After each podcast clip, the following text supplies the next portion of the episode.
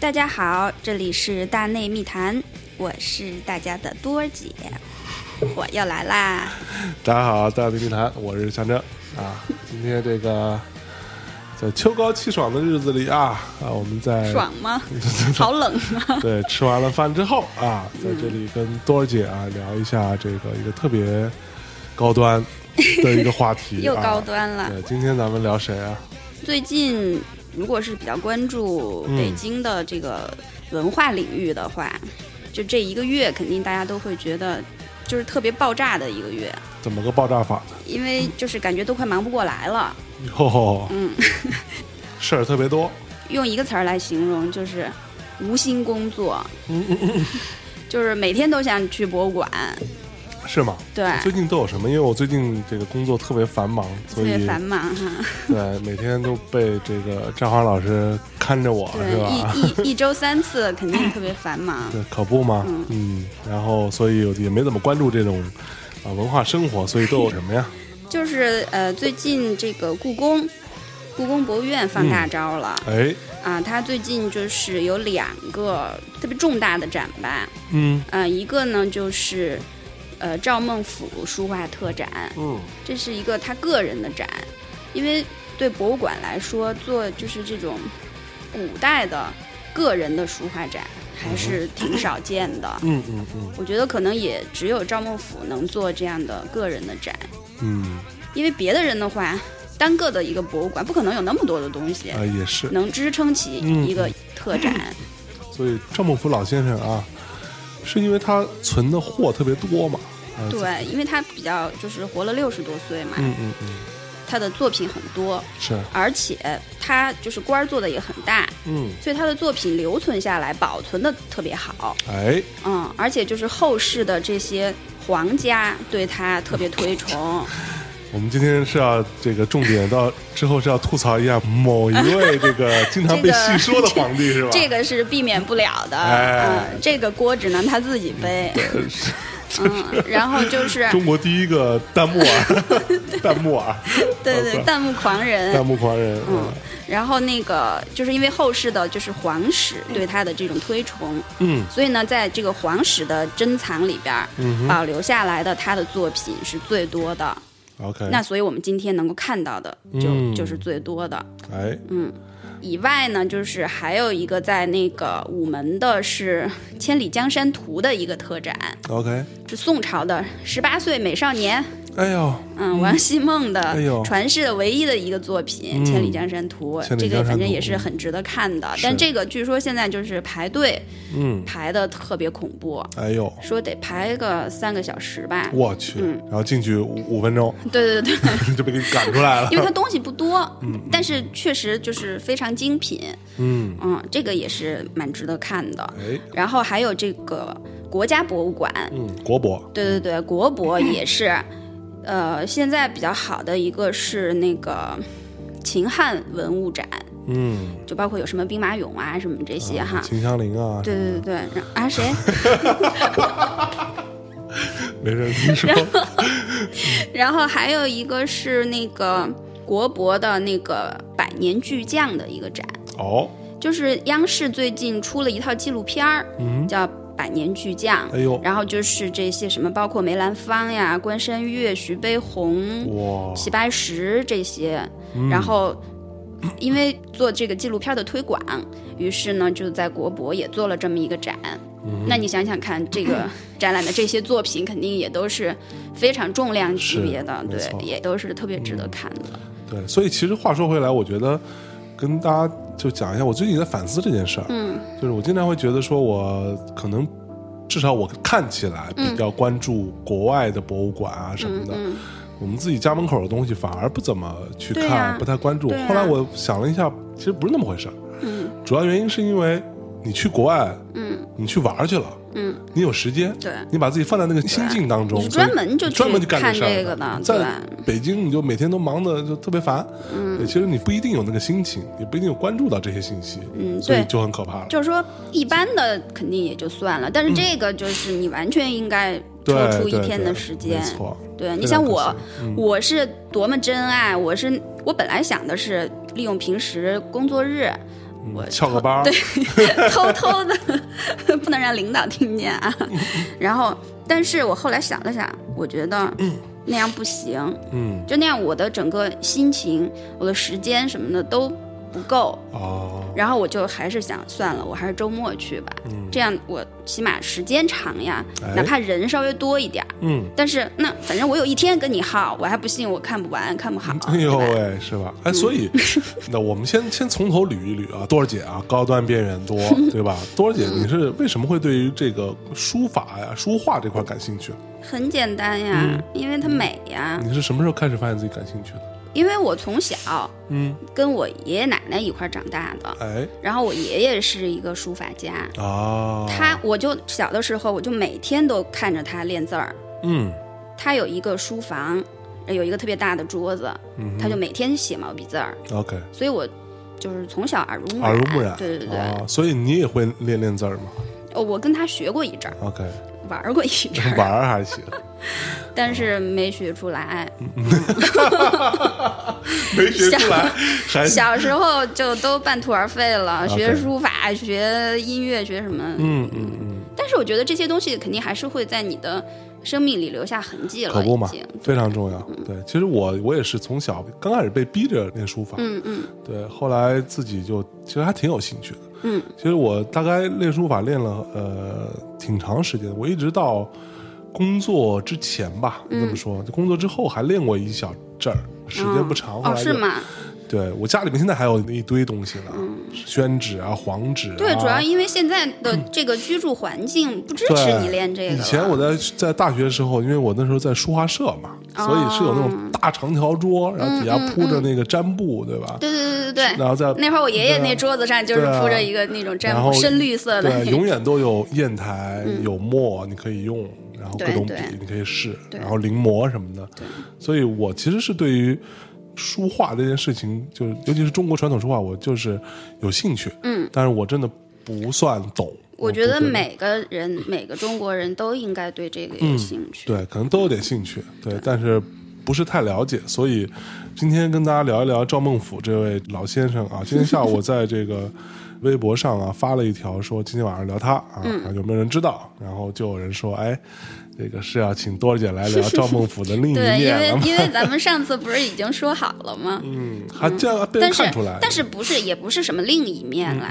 我哦们就聊这一面。啊， 那这听着都很腐啊，没有没有，哪一面？ 不要一天到晚服服服的， 多不健 康呀，是我吧？的妈呀！就是哎呀聊什么另一面，你这一面你都还没了解清楚呢，哎对吧？嗯，对，那我们开始聊嘛。我先我先说一下我我自己啊，嗯我对赵孟頫是怎么开始，我刚开始不太了解这个，嗯我现在当然也不是很了解啊，但我真正对他有所呃认识是我在大学时候，嗯，那时候我开始有一段时间开始呃自己刻印章，嗯对，就还挺挺喜欢的，因为啊，主要原因我我后来分析了一下，因为有一些课你逃不了。啊，你必须要去上，嗯然后上课的时候呢，我也就很无聊，对。哎，我那你们这个刻印章，这个是学校给你们规定的课呀？不是不是不是，哦哦就因为上课很无聊啊。哦哦，对，我记得特清楚，尤其是上英语课，嗯嗯，因为我们上大学开始，我我也不知道怎么回事，我反正我们那学校是这样，就是从 A B C 开始教，嗯，他都从头教一遍，然后我都疯了，我说这啊，你都已经会都了，会就很无聊嘛。然后，嗯但我那时候第一学期我没有去上，嗯，但我最后期中考试考了，就是我们班第一，然后呢，但是老师就觉得你这个人有问题啊，我都都没见过你。对吧？哦你凭什么就考成这样？然后所以下那我就是有 才华，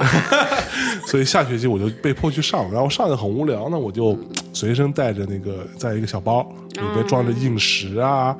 装着那个加硬石那个小叫什么那种，我不知道那东西到叫什么啊，就是那种把硬石加起来的，像小小托盘一样东西，小托底一样东西，哦嗯就是用木头块儿堆积起来，然后拧拧拧拧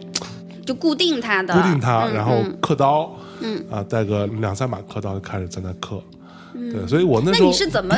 把刻印章作为一个消磨时间的一个方法？我觉得这个还挺神哎挺奇神的奇。的。就反正我觉得我可能比较多的人生，呃，会审美这件事情的形成是在大学。嗯，对，那时候我就突然发现印，我就特别喜欢印章这件事儿。哦，我看了好多印章，后来我就想，那怎么办？就我觉得。跟我以前练书法一样，那从临摹开始嘛，嗯，所以我就开始临摹一些印章。哦，所以当我临摹了两三方印之后，我没哎临摹赵氏子啊昂，刚开始没有，后来有一天突然发现了，哦，其实我认识赵孟俯这个人，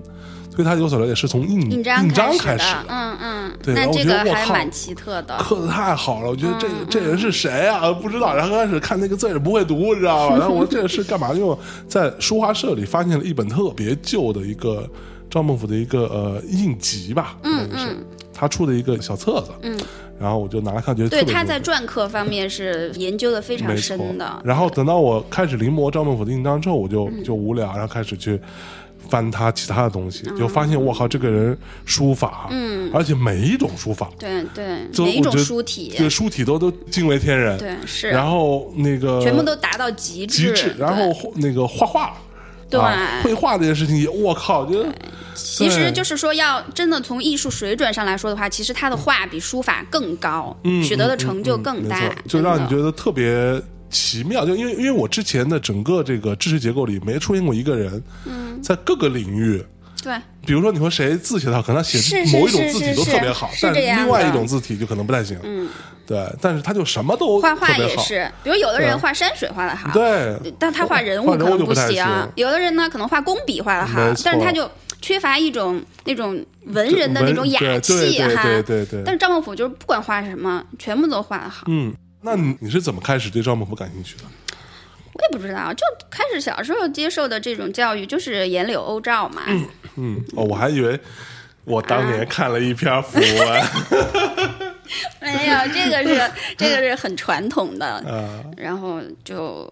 就是颜柳欧赵，知道有这个人，嗯是然后呢，偶尔可能看过一些他的字帖啊什么嗯的，反正知道这个人字儿写的非常好。是，但是呢，嗯，我第一次就是在大的博物馆嗯看到赵孟俯的字儿，嗯应该是差不多，呃，一零年， ，OK，一零年我去纽约，哦然后去 起点比较 高，你在国外看的对是吧？对对，哎然后呦。，international 嗯，在在纽约大都会啊而且刚好那个时候大都会我去的时候在办一个特展，嗯一个元代艺术特展，哦，叫忽必烈的世界元代艺术特 展。忽必烈的世界，那你说元代艺术特展，那赵孟俯肯定是最大的大头了，是对吧？然后就看了很多很多赵孟俯的字儿，嗯我当时觉得我靠，就太好看了，太漂亮了。嗯是然后那个当时看到他的有他的叫右军四世，嗯就是右军就是王羲之嘛是，因为他也是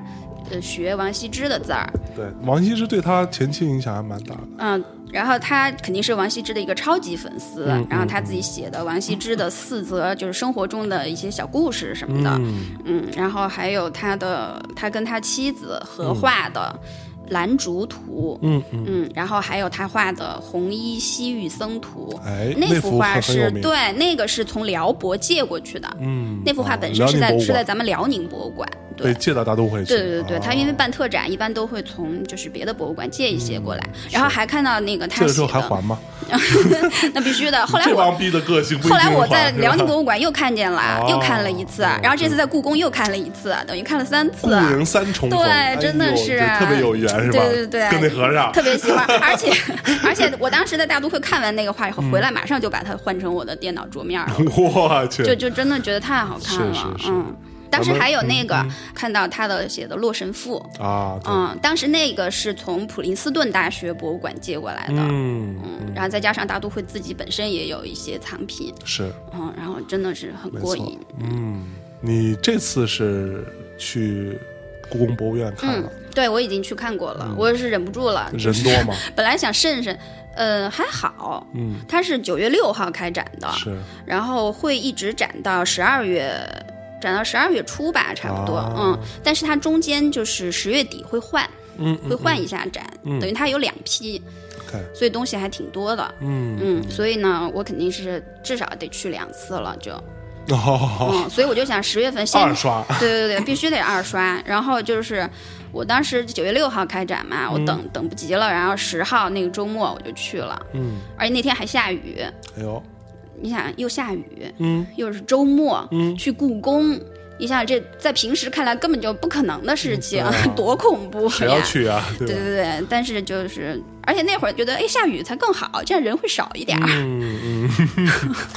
然后，但是人还可以，就是跟那年展那个《清明上河图》比起来，那少多了啊。是嗯，因为它也是在武英殿嘛，他排了多长时间队嘛？不用排队。不用排队。对对对，就直接啊是吗进去、进去看。只不过呢，就是有的作品前面可能会围着一堆人嗯在看，嗯嗯那你就可能稍微等一会儿，嗯，等他们走了你再过去。啊对，门票贵吗？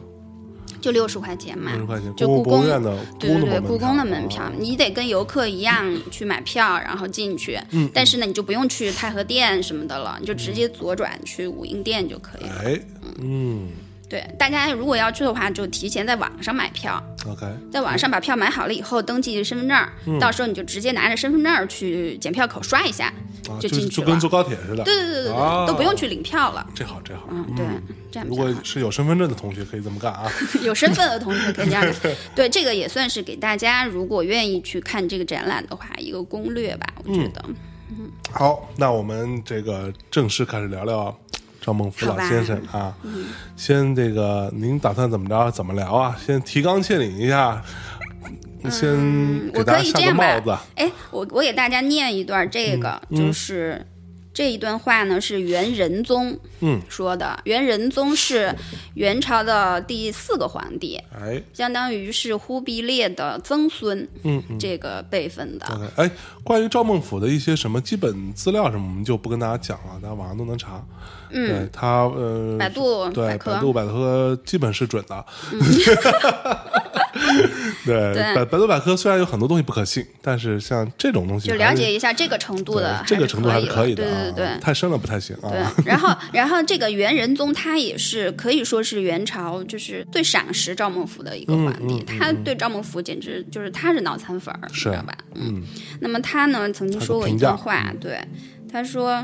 文学之士，世所难得。如唐李白、宋苏轼，姓名常在人耳目。今朕有赵子昂，与古人何异？嗯，明白吧？哎呦，就就说他把赵孟頫、赵子昂，嗯赵这子子昂昂是赵孟頫的字嘛？对，对，赵子昂和这个李白、苏东坡放在一起比是，划等号的，对。就然是后呢嗯说以前那些君王们有有李白白，有杜甫对对今天对，有有对苏东坡，有苏东坡，我有赵孟頫，对，我跟他们有什是一么样差别呢对对对对，就这意思。好，然后他下面呢就列举了赵孟頫的七宗罪， 就是七大优点哎哈。嗯，帝王苗裔一也，嗯，就是他是皇室的后裔嘛，哎嗯，然后状貌以立二也，嗯长得帅，嗯然后博学多闻之三也，嗯操履纯正四也，嗯，嗯，文辞高古五也，然后书画绝伦六也，哎呦，旁通佛老者，造诣玄微七也。旁通佛老什么意思？就是他对佛教、对道教的这些都特别了解，啊哦，OK 修炼的特别好，哎，嗯简直就是完人。他是什么呢？他是这个宋太祖赵匡胤的十一世孙嘛。是，嗯，但是你其实想，就是十一世其实毕竟隔得也蛮远的了，嗯嗯但是他不是说，因为赵匡胤他皇位传给他弟弟了嘛，是，所以他其实赵匡胤的这一支就就断了，就就断了对跟皇位无缘了。按没有说世嗯应袭该，下去，对对对。但是到了南宋的时候，嗯就是南宋第一个皇帝不是宋高宗嘛？宋高宗赵构，嗯就是那个杀害了岳飞的那个、那个坏人，啊对那个是坏人，对，欢迎，对，就是 他，就是他不肯对去接他爸和他哥，可不吗？对对对，就他，他呢就是没儿子，嗯，那皇位怎么办呢？传给谁呢？哎，于是他当时传位给他的一个，他传位的那个人，他的后面那个皇帝是宋孝宗。嗯这个宋孝宗不是他的亲儿子，不是宋高宗的亲儿子，嗯，而是赵匡胤这一支下来的。哦，又传回去，，对对对，所以等于又回到太祖的血脉了。嗯嗯，所以等于赵孟頫离这个皇位嗯就进了，就，近了，等于这个人是他的爸爸。嗯，是赵孟頫的五世祖，也就是说，嗯宋孝宗的亲哥哥啊，是赵孟頫的爷爷的爷爷，哦，你明白了吧？哦，好好，反正等于就是说赵孟俯呢，哎算不过 来，很复复杂了嗯 对 就是赵孟俯的爷爷的爷爷，嗯是亲王， ，OK，明白了吧？嗯然后这个时候呢，宋孝宗就把他的这个哥哥嗯，亲王赐地到湖州，湖州，所以赵孟俯的家乡在湖州嘛。浙江湖州，对对啊对对，所以湖州到今天也依然是这个中国最重要产毛笔的地儿，湖笔，湖笔是或者是之一吧，这个我就不不做考证了，嗯，反正反正我经常会，它有一个湖笔博物馆，对对对，非常厉害，嗯嗯而且湖州经常举办什么小学生、中学生书法比赛什么的，啊是吧还有这传统对对， 就这个传统还是传承下来了，还是挺好好的嗯，我也曾经就是专门的去过湖州，，哎，嗯，就去看赵孟俯对对对对，看看他的故居故啊居什么的，啊，对，去膜拜一膜下拜，一下嗯， 所以你为什么那么喜欢赵孟俯呢？除了他的这个，我相信啊，嗯以多儿姐的这个状态呢， 不会只是因为才华这一件事儿。嗯，我觉得他可能他的整个人设特别符合我的喜好吧，哦，就是这种出身比较高贵，哎呦， 是是是是是是是是，哎呦，然后呢性格比较温和，嗯又很刻苦努力，嗯，又帅，对对对，嗯又帅，然后在文艺方面又很有很有造诣。哎， 嗯，你像那个，比如说，嗯，就是《书剑恩仇录》里边儿，我操，我就知道要出现一个奇怪的东西。 雪山飞狐里有说什么吗？ 是，比如说，我就特别喜欢《书剑恩仇录》的那个主角陈家洛，啊，陈家洛，对，就他也是一个江南世家子弟，是，对，然后他也是出身就是很好，嗯然后很帅，然后武功又很高强，嗯，就是贵气，你知道吗？哎，嗯，赵孟俯的字画都是，就是一股天生的贵气。没错，嗯，然后我就特别喜欢。哎，这个我们之后再聊。也有人说赵孟俯的呃字比较的媚俗，嗯，我对觉得这个是他自己比较俗吧。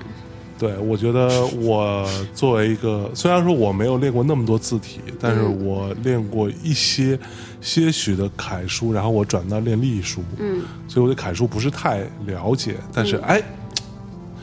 小某不才 啊，写个小楷真写一写也是还能挺唬人的。哦，是吗？对我小楷能写的就是那你那个，哎，你真的你写一幅字儿，嗯然后 然后作为咱们这期节目的封 面儿，好我吗？操，我去，是不是啊？我试试。给你一个机会。 好嘞，好嘞，好嘞。不过我说实话，我作为一个练过书法，虽然说不太入流的人，但是我在就是书法的这个所谓的什么鉴赏这件事情上啊，我自己还是就是算是看过挺多的啊，嗯有不一些心得有一有一些自己的小心得。对，在我看来，我不觉得它是一个就是所谓的什么特别媚俗的东西。完全不是媚完全不俗是嗯呀，就是我反正在我对他的了解不是那么深的时候，嗯我看到他的字儿，我跳出来的第一个词儿是潇洒，对，对，潇洒是一点，而对而且我觉得就是赵孟俯的字，在我看来是一个非常有趣的点，他。的用笔，就是因为我们像写书法，你会讲到你、你的下笔、你的收、你的嗯锋，对你诸如此对类，就这些东西，他其实想的很清楚。对这个是我觉得特别了不起的地方。他对用笔，他在用笔上面下的功夫，对我觉得真的可以说是所有的书法家里边儿下功夫下的最多的。对对对，而真的而且你能是感觉到他在写的时候，他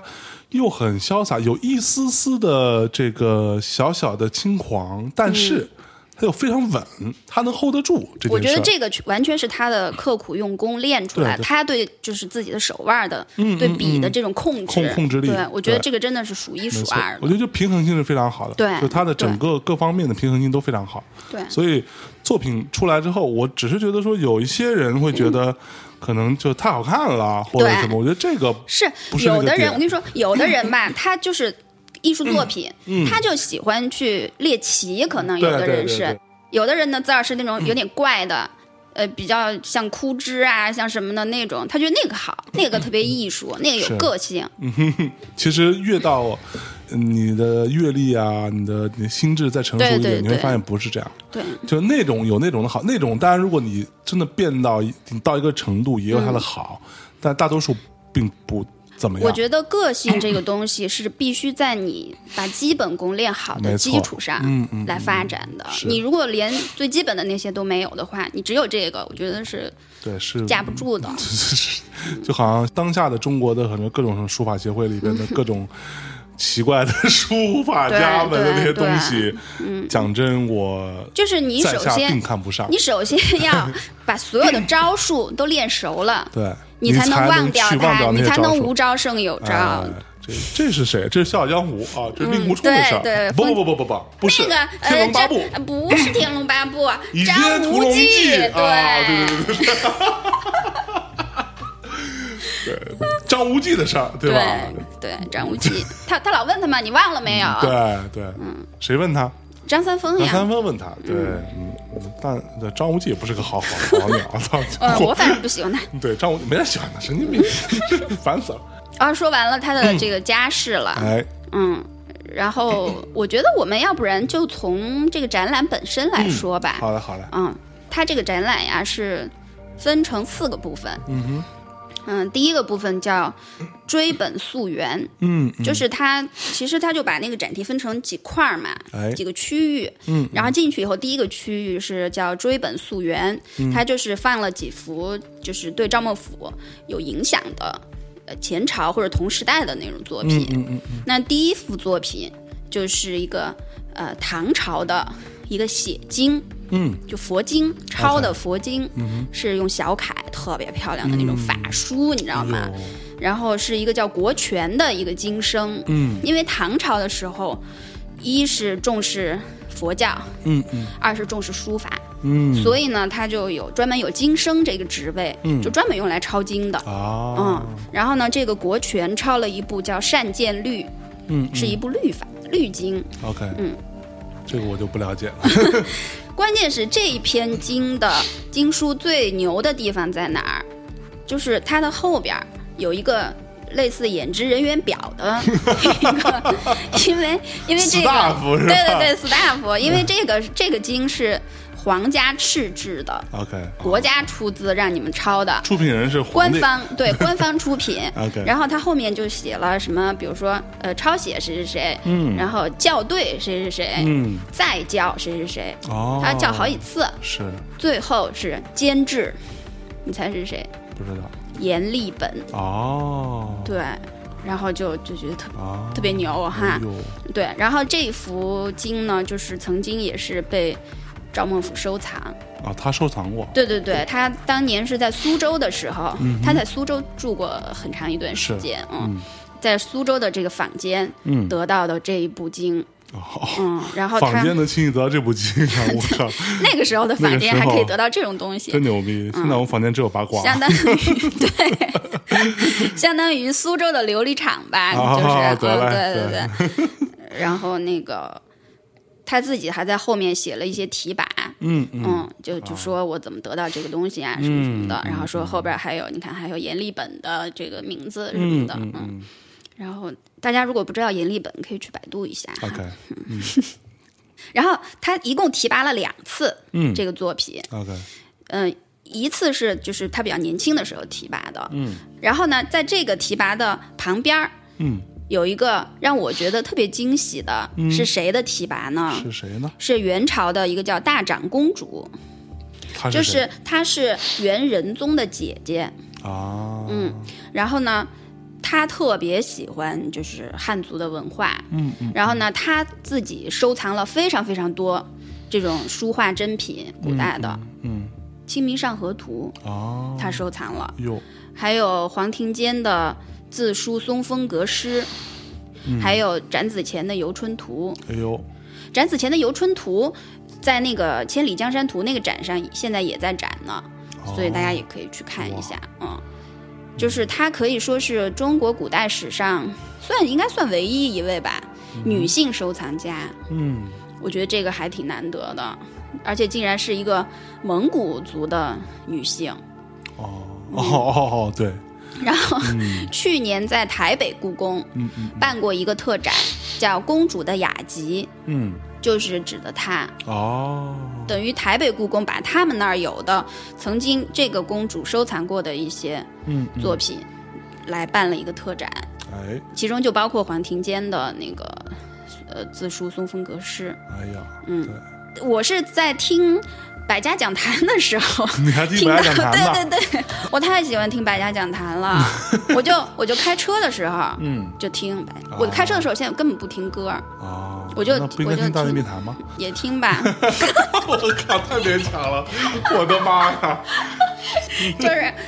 就是大家，其实大家真的可以就是听一下这些，呃，包括比如说百家讲坛，然后还有一些央视的纪录片儿，嗯嗯它会就是网上有人把它转成音频的，是，然后就特别适合开车的时候听。嗯嗯，我在听百家讲坛的一期节目的时候，就讲到了说，元朝有一位大长公主，嗯是中国唯一的一位女性收藏家，叭叭叭。哎，结果那天就看见她的这个题跋了，哦，黄姐大长公主。哎，但是这篇题跋不是她自己写的，不是大打公主自己写的，对，因为她我怀疑她是不是不会写汉字儿，因为她呃不，那收藏这么多东西，他对，但她他还是不会写，嗯有可能，她就只是收藏嘛。嗯因为元朝的皇帝呀、基本上都不会写汉字儿，他们其实汉化水平很低，跟清朝的皇帝没、没法比。啊是是是嗯、然清朝后皇帝太会写汉字儿了，到处 写的太多了，真 的，可可得让人知道他会写汉字儿。 然后这个就是大长公主让另外的一个大臣嗯帮给他她写写的，哦对对对，她经常让这个人，这个人叫冯子振，嗯这个人也是赵孟頫的一个好朋友，哦哎呦，嗯，然后，呃，他在那个《游春图》上也写过，嗯也是帮这个大长公主写的一个题了一首诗，嗯嗯，在这个《游春图》上，大家可以去找一下。哎呀，好，哎我觉得就是在博物馆看这种书法、绘画作品哈，嗯看书画，慢慢的你就从只看这个作品，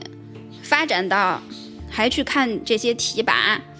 然对后还去看这些印章，没错，就是其实里边的有意思的事儿太多了，对，啊真的其实特别好玩他儿。，我为什么还挺喜欢看这些书画作品呢？是因为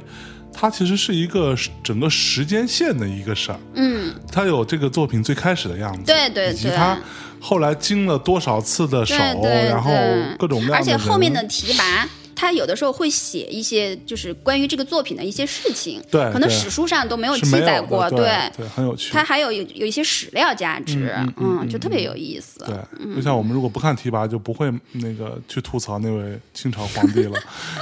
幸好有这个制 度。对，特别好。嗯，然后你就看那些印章，嗯你就会发现、哦，原来这幅画被那个人也收藏过哎呀，对对，就就特别有就当意思。啊就跟大家稍微讲一下，这个就是当时有很多这种比较名家的作品啊，然后嗯它会被不同的人收藏。对对这些对人收藏来之后呢，他都会在上面留，基本上都会在上面留下嗯对对一个自己的痕迹，对嗯盖一个印啊，或者说再提一个说啊，就跟我们以前买本书，对对吧？要买盖一个自己的盖一个章自己的章，上面写几你月都什么几年代的日事儿了？我那会儿都会这么看， 几月几日购于哪哪 哪，要先包一个书 皮儿这，包一书皮儿，然后在里边然要后再盖写个，一般都购于某某新华书店，你知道吗？而且有的人还有一个习惯是在一本书的某一页，啊啊啊！对？吧？就是他所有的书都是在，比都如说那一第页五页他要对盖第五一页个盖章，章对除了扉页上盖以外，那一页还要盖一个，没错没错嗯，是他的一个标 记。对，就是这其实说白了，也就是跟那个路边的狗到处撒尿一个意思，就宣其实我觉得这是一种仪式感，仪还式感蛮好的。你说现在狗三代的仪的式现感在人连书都不买 了，对你拿更 Kindle，别说你说你怎么盖 对章？呀、更别说盖章了。 是是是哎呀。好，那我们说到这儿，先稍事休息，给大家敬首歌呗。然后敬完歌之后，我们再接着行好好好聊啊。行，那用一首歌来表达一下我对子昂的，子昂 说的那么熟呢 的爱慕之情，对对对，哎好就是这首 Smashing Pumpkins 的。我操！赵孟頫老师，赵子昂前辈，如果知道你给他送一首 Smashing Pumpkins 的，是哪首歌？Adore 啊吗？请问，我操！他一定会觉得我什觉么得这鬼？首，我觉得这首歌简直是太适合用来送给我爱的人嗯哎了，你说是不是 好，我们来听一下这首来自于碎南瓜的《爱慕》。送给赵孟頫。 Never be apart.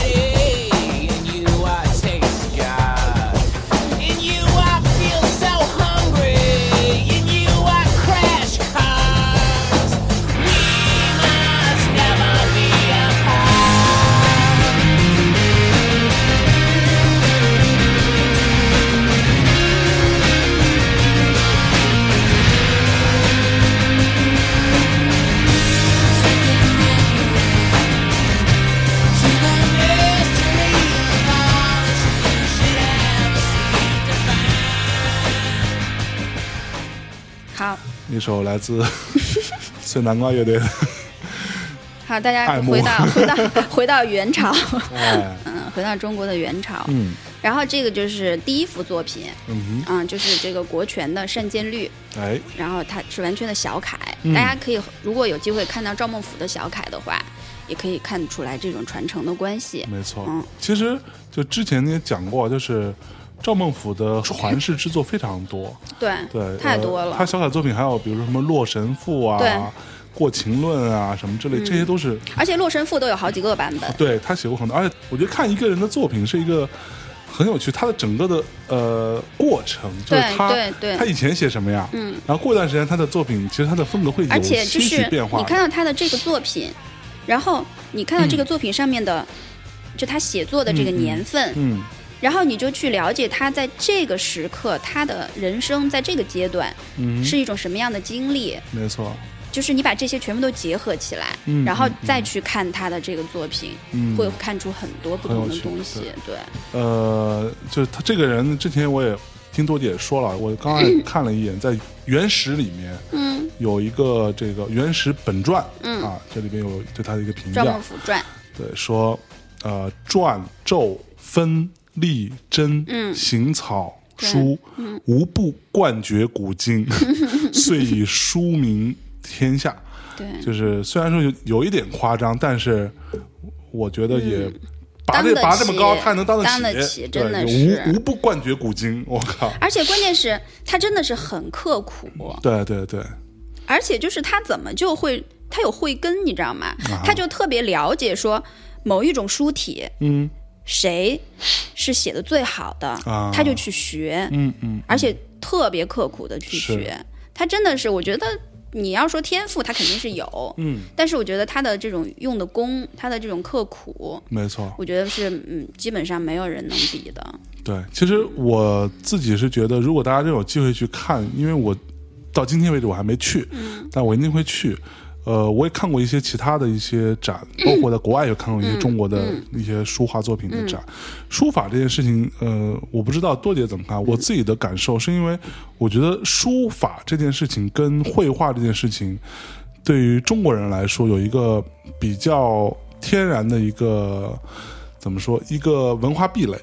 嗯就是你看书法。和你看绘画是不一样的一个心态，嗯因为你看绘画，你就会有很多啊，只是说白了，老外去看，嗯，他跟你看的东西，嗯，如果大家的水准差不多，其实你们看的东西其实差嗯差不多哈差球不多，对不对？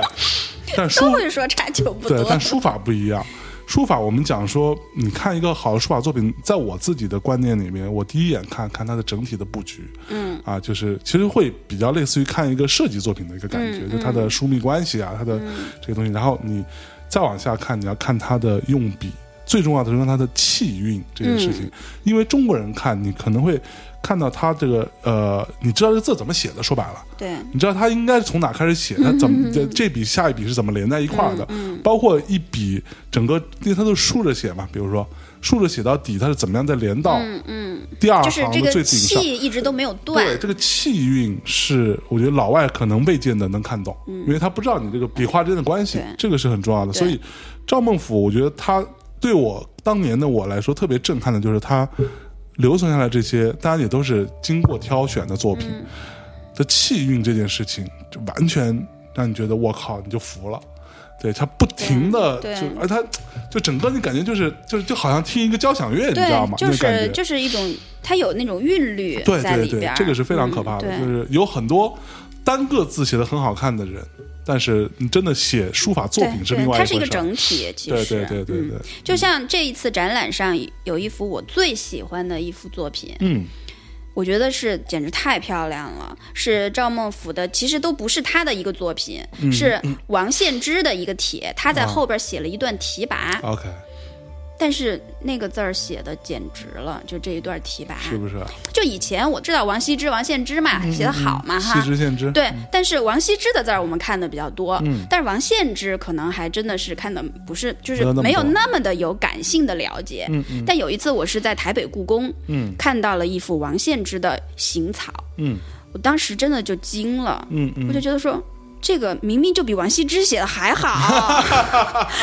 真的是不是嗯啊！而且台北故宫是不许拍照的，嗯我之前去都不敢拍照，嗯，但就当时我真的忍不住，我就偷偷偷的地把拍它了一拍下下来了，哦，就是冒死偷拍。哎呦，哎，你知道真的是冒 死的，就我有一朋友，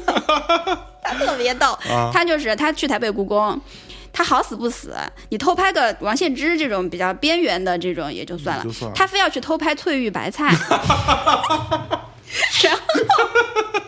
这全是人，我操！对呀、就被保安直接就请出去了。哎呦喂，你说多逗呀他！何必呢哎，当时我都没 看完，然后就出来了，好 吧？反正特别逗。嗯然后我就这那是我唯一的一个在台北故宫拍的照片儿。嗯嗯，就我觉得我我不行，我必须要把它留下来。特别好嗯，真的是，我就觉得，因为其实我觉得博物馆不能拍照的话，还是蛮遗憾的。是，不过我觉得现在呃，最近这几年也有一个比较好转的状况，就是很多博物馆，像大都会也有，嗯，他们都开始陆续的在网上啊，对能，够放高清图，高清他们放他们自己做藏品的高清对图对，说白了比你自己拍的好是那肯定的对你，就但是不一看样过了。嗯我觉得我自己拍的，我会知道重点在哪儿。哦。比如说，我想拍它的这个署款，我想拍这个印章，我想拍这几个字儿。嗯那人家或者高什么的清图还不够你慢慢找的，我会记不住我当时哦发现的这个重点，哦对吧？嗯是您总 有理，有道理。对呀、因为看完张幕府那展回来以后，我自己写了一个特别长的一个类似嗯是我像像看报到了告、 像报告一样的一是个是东西。是我就是根据我拍的这些照片儿，啊， 一张一张，我当时是怎么看的，嗯我全部都可以回忆起来。我看到了什么，我当时想到了什么，就是根据我拍的照片儿，我都可以想起来，嗯哦嗯然后把它记下来，这样以后就不会忘了。来，咱们接啊着聊。，然后王献之，嗯就是我觉得王献之的那个字儿让我觉得就是神，嗯嗯，真的真的是神写的。然后赵孟俯呢，我觉得他的那个字儿是人能够达到的最完美最的完美境的界，境界真的是嗯当时我看到他这副题跋的时候，我就脑子里就飘出来几个字儿，就是“飘若游云，娇若惊龙”。哎呦，就是这个本来是形容王羲之的嘛，嗯但是你看到这个字儿的时候，你就自然而然的这几个字儿就就浮出来了。就是他写的这个提拔，对对对，就是他写提拔的时候会很随意，嗯嗯但是就是他这种随意他不用去想可了，可不是我们一般意义上的随意啊，那肯定的，真好。就他已经完全达到一种圆融的境对，界包。括他其实中间还有字写错啊什么的，对他涂改一涂下改一什么下的，也信无所手对就是真的都，是信手。他完全已经心手笔合一，就是就是嗯这种感觉。其实我之前一直都会看到一个说法，就是在我很小的时候说，什么是中国文化核心的核心？嗯，说是书法。嗯，我以前小时候特别不以为然，我说屁，我他妈怎么可能对吧？中国文化核心的核心怎么可能是书法呢？那不然你觉得是什然么后呢？等到我稍微懂点事儿之后，发现操，只能是书法。真的，我对觉得只能书法是我们祖国的文化的一个根，真的是对，嗯，从它发展出一棵大树哎，嗯这个树上有分支，有别的什么，但是书法真的是这个根。是，来接着给大家聊聊你接下来看到什么了。接下来，追本溯源，才说了第一幅作品，嗯我的妈呀！第二幅在这个单间绿的旁边儿，嗯你知道是什么吗？不知道。是鲜于书，哎呦鲜于书的一个叫嗯歌杜甫将军啊哈诗，哦，呃，是他的一个草书，嗯呃，鲜于书是就是元朝的书法家里边儿，我最喜欢的就是赵孟俯和鲜于书、这两个人，嗯他们俩是风格迥异，嗯哼，就是你从他们俩的字儿就能看出来，这两个人是完全不同的两种人，是，可不吗？一个是江南温润贵族风，嗯而鲜于书呢就是叫江湖豪迈、英雄气， OK，就就这种感觉。嗯而且这个鲜于书他本来也是北方人，嗯他是那个鲜鱼这个姓呀，他是属于北方一个少数民族的那嗯对，种鲜姓鱼，是少数民族，鲜对就对是那个对新鲜的鲜嘛，对对，对，鱼是那个鱼氏的鱼是的鱼， 对，书是中枢的中枢神经的枢， 好，突然从神经出来了，特别好，嗯， 他不然人说什么交通枢纽的书，对对对对，嗯，然后、呃、好像是敕勒人的这一个姓，嗯嗯，敕勒川阴山下，是嗯他的性格也和张孟甫是完全不一样的。嗯，张孟甫肯定就是那种比较温和的谦谦君子、温润如玉的那种。因为说白了就是他从小的出身，嗯，决定了他的，就他没有那么愤怒，对，对他没有没有那么多压迫，对没受到那些东西，所以他就饱读诗书嘛，那么一个对对，所以就挺平和的那么一个人，而且他也不是那种就是会很用一种很极端的方式去表达自己的情绪的那种人。嗯嗯嗯嗯就所以我，这个是我喜欢他的地方。嗯，就是他肯定要算艺术家了，对不当对？当然但是他没有艺术家的那种标志性的一些性格特征和脾气，对吧？对，那个是讲真，在我看来，那个是因为艺术这件事情经过了话语权争夺这个过程，嗯，所以其实是有很多翻来覆去的解构。嗯导致呃我们现在所看到的很多艺术家的这个逻辑，其实他是当年经过很多次的争夺那些传统艺术家的话语权，最后剩下的这样的一个结果。对他对等于说是革了很多次命才变成这样子对的。，因为赵孟俯他本身仕途非常顺利，嗯，所以他不需要发出什么“安能摧眉折腰事权贵”什么的这种言论。人人家官至一品， 对呀、他也不需要什么仰天大笑出门去什么的，就是他完全不不会有这样的这种表达，我觉得。所以像呃，现在有很多人觉得他的东西比较媚俗，就是因为很，我觉得很多人是从他的仕途或者是他的出身来看的，嗯，就觉得你这样东西就我觉得出不了好东西什么，之对类的，我觉得这个是咱们今天特别需要聊一下的，嗯就是对于赵孟俯世元的这件事情。嗯，世元啊，世就是出那个世宦的世嘛，嗯是嗯，就是肯定会有人觉得说，你作为一个赵家的子孙，嗯，你怎么能去元朝当官呢？对你为什么没有像文天祥一样英勇就 义？对吧？你怎么就那么怕死呀？就是嗯你为什么不能以死抗争？我就不去，就不去。你作为一个文人的风骨呢， 对是吧呀、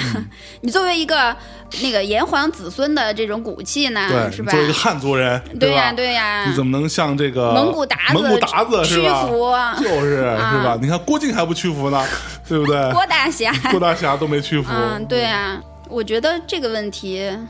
应该怎么看呢？嗯，你怎么看？当然是选择原 谅他。原谅他，原谅射线又出现了，我操！就是我觉得，你最好能说说为什么，我想听我听。觉得就是嗯文天祥有文天祥的人生，对赵孟俯也有赵孟俯的人生，嗯对吧？对，你没有必要要求每个人都去做文天祥没，错，嗯为什么不能有人做赵孟俯呢？就是我觉得这就是一个选择问题吧。对呀、就是而且是一个人的际遇的问题。对，而且，所以我一直都认为说，不是赵孟俯自己选择了去世园，嗯，而是这个时代命运选择了他。嗯其实我觉得真的，我觉得，呃，我也类似于就是说过这样的话，就是。呃，在时代的这种洪流当中，个人的嗯太渺选小了选择是，其实很多时候是于事无补的。嗯对你认为对我想怎么选是，是是，但你真的你在这种巨大的历史车轮的碾压下，你根本嗯对就改变不了任何。对呀、而且，首先赵孟俯不是在战场上被抓了，对对吧？并没有说面对面的去和蒙古的军队作战。嗯，他在出世的时候，嗯元朝已经建立十年了，对忽必烈已经统一中国十年了。是，已经过了十年的时间，其实这个时候社会已经是相对比较稳定的了，嗯嗯嗯，然后大家的生活也都基本上回到正轨了。没错，这个时候，所有人其实考虑的不再是什么国恨家仇的问题对了，还是自己的人生、自己的日子要怎么过下去，没错，对吧？就是我觉得，呃，这个是一个相对来说比较正常的一个逻辑，而不是非得把自己强加在某一种历史责任或者一种呃不停的追溯历史，像对某国是吧？嗯，不停的追溯跟他邻国的一个这种家仇国嗯恨，然后就而且是很多你都没经历过那个年代的人，你也不知道那个年代，你也没受过那些苦，你还莫名其妙就被教育成这样，这是是很奇怪的，嗯，对，就不合理啊。当然，我不是说我们伟大的中国啊，中国没有这事儿 啊，特别好啊，我爱国家啊，对对对，然后反正我是觉得，当然文天祥我真的是非常崇敬他，嗯嗯，我每次听评书里讲文天祥，我都热泪盈热泪盈眶眶，对真的是，我觉得一个人他能够以这样的一种方式结束自己的生命， 嗯，成就自己的人生，对，我觉得这个是一种莫大的一种高贵，我觉得留取丹心，真的照真的汗真青的，我觉得这个真的太高级了，真嗯的。而且我还专门去过北京的文丞相祠，嗯嗯，就是那会儿他在大都被被抓来的时候，嗯好像是被关在那儿吧。嗯，在那儿不是给他建了一个祠堂嘛，是就在是嗯北兵马司胡同那边的一个小胡同里。反正我就是对这种人，我肯定是非常非常崇敬的。是但是我觉得你真的不能站在一个道德的制高点去要求对你不能有让的所有人都都得这样对干，对对，而且赵孟俯当时也是，他也是承受了特别大的压力，嗯因为忽必烈就已经招过他好多次了，嗯，他已经拒绝过好几次是了，对，你要不然你再继续就是给脸不要脸了，那就真的是，那你就不要命，你你对啊何必呢？你就是去死，要不然你就去死。对，那那我不想死嘛，对不对？我觉得不要赖，我只是不想死而已。嗯，而且那个时候，他确实好像就是家庭的经济条件确实不太好，嗯嗯，但我想这个肯可能都是次要的原因了，嗯我觉得还是因为压力真的是太大了，是而且我觉得赵孟俯他是一个怎么说，就是我觉得你不能说他媚俗嗯或者什么的，就是他只是没有反骨，对，或者说他没有表现出来，对就他表现出来的东西是比较温润的，对他不愿意用那么激烈的方式 对来表达自己，没必要。那有的人人家就是那么温和的人，就好对像吧就我们生活在当代，也不是所有人都得去特别。奋力的抗争去玩摇滚 乐，要要要去玩朋克，去得颠颠覆社会，对吧？对对要反抗一切，不是这样子。对也有人玩小清新啊，吧对呀也有人玩民谣嘛，对对不对？就是宽容一点儿，尊重每个人的选择吧没，错我觉得。对，就个体生命价值最重要。对，还而是且我我的觉观嗯得，因为确实在他同时代，跟他、那那个时候在湖州啊，在江浙一带，也有很多他的文人的朋友，嗯他们就始终不出世，哼，对，始终不世缘。嗯，但是我觉得，那他们能跟赵孟俯比 吗？朝廷对赵孟俯的重视能，能跟对他们的是一样 的吗？对吧？是不是啊？我觉得肯定不一样。嗯嗯嗯，所以我觉得，嗯，不能这么去要求他。好，我我很偏 心的。来继续，然后呢？啊，然后说到鲜鱼大人，嗯，鲜鱼大人的草书、啊，然后就是他们两个人是那么的不一样，嗯，但是他们两个人是至交，哎，就是感情非常好，此处可辅吗？可 太可了，哎我就知道要来这一段， 少不了。我跟你说，哎呦，就是我跟你说吧，真的，就我第一次看到鲜鱼书的字儿，嗯，我在看赵孟俯的字儿，我就觉得天作之合他们，俩应该在一起，哎呦，真的， 那谁攻谁受啊？那当然是赵，孟俯是受，对对对，长得帅的，美瘦，对，总受。不要说 这些。 是，你知 过道起吗？我来了， 哎，哎我给你念一下这个， 他们俩是什么呀？他们俩认识的时候，嗯，第一次见面的时候，那个时候赵孟俯还没有去元朝当官儿呢。嗯，那个时候，鲜于书是元朝的官儿，元朝的公务员。哎是为什么呢？因为鲜于书人家本来就是北方人，啊，人家是比如说金朝什么的时候就已经当官儿了，啊就人家本来就是北方的那个呃少数民族建立嗯的国家的那个老百姓，啊，本来就所以是他体制内的，啊对对对，本来就是那个国籍的。哎，对， 然后，不需要护照 对出门。然后他当时是呃在元朝做官儿，嗯，他们俩第一次见面是在杭州，哟，然后那个时候赵孟俯只有二十多哦岁，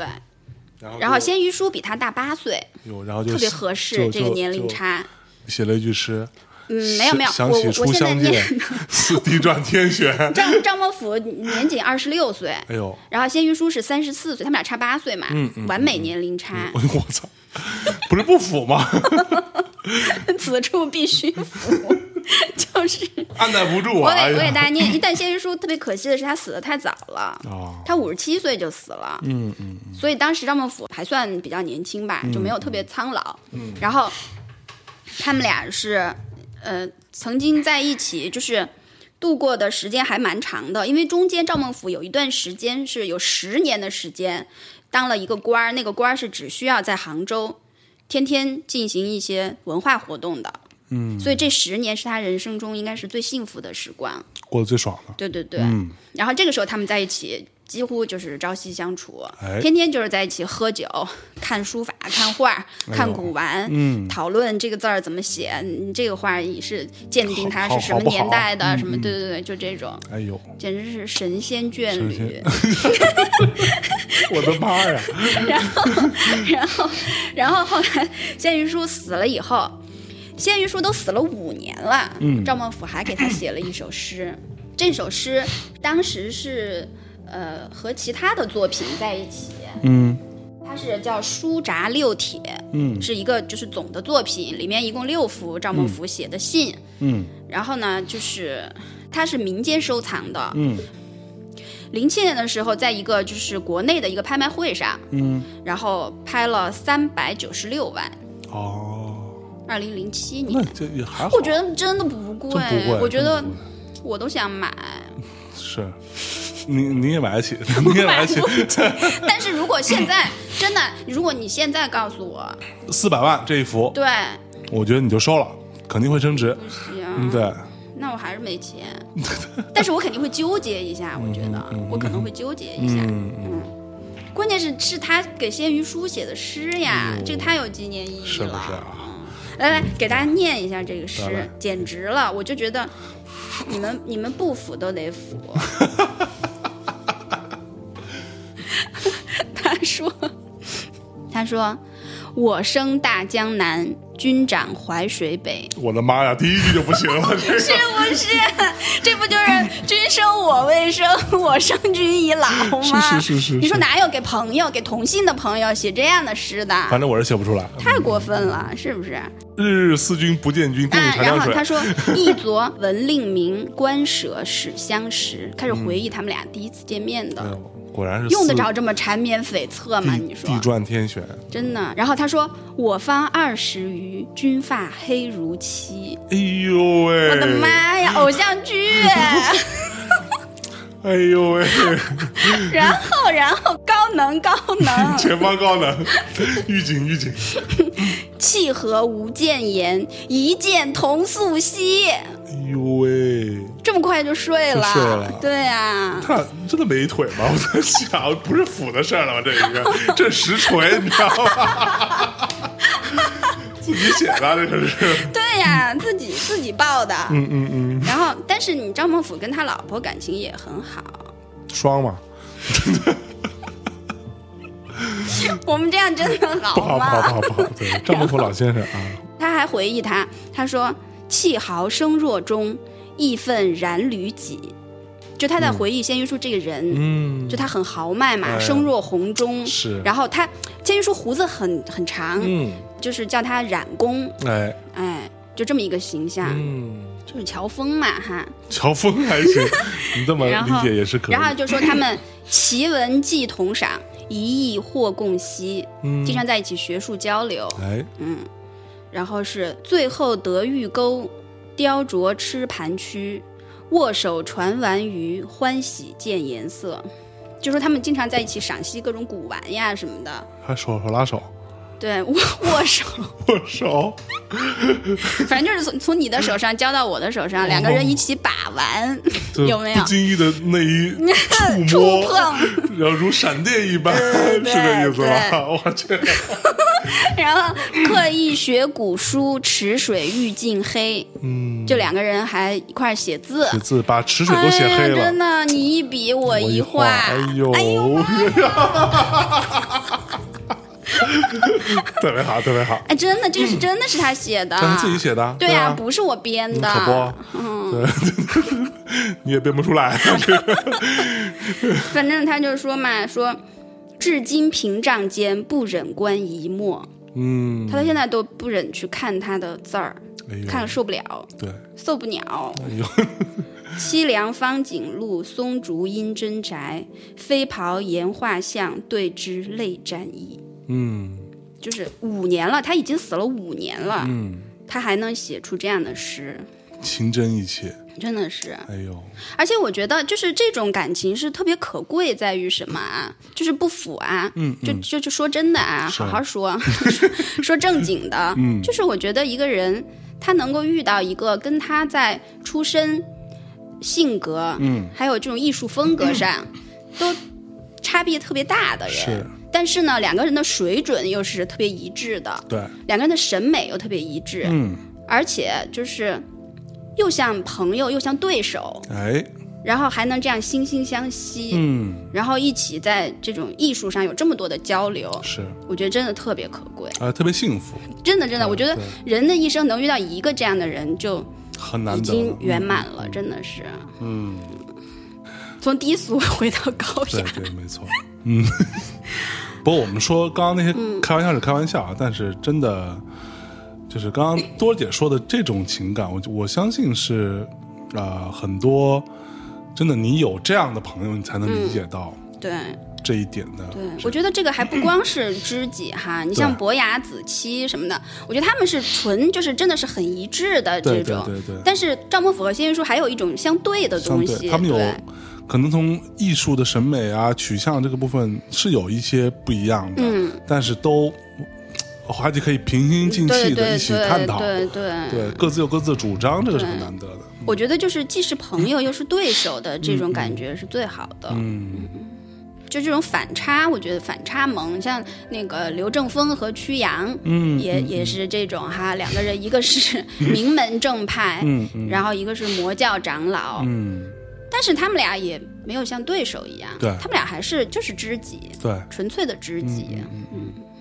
因为就是史传就说他们俩是有矛盾的，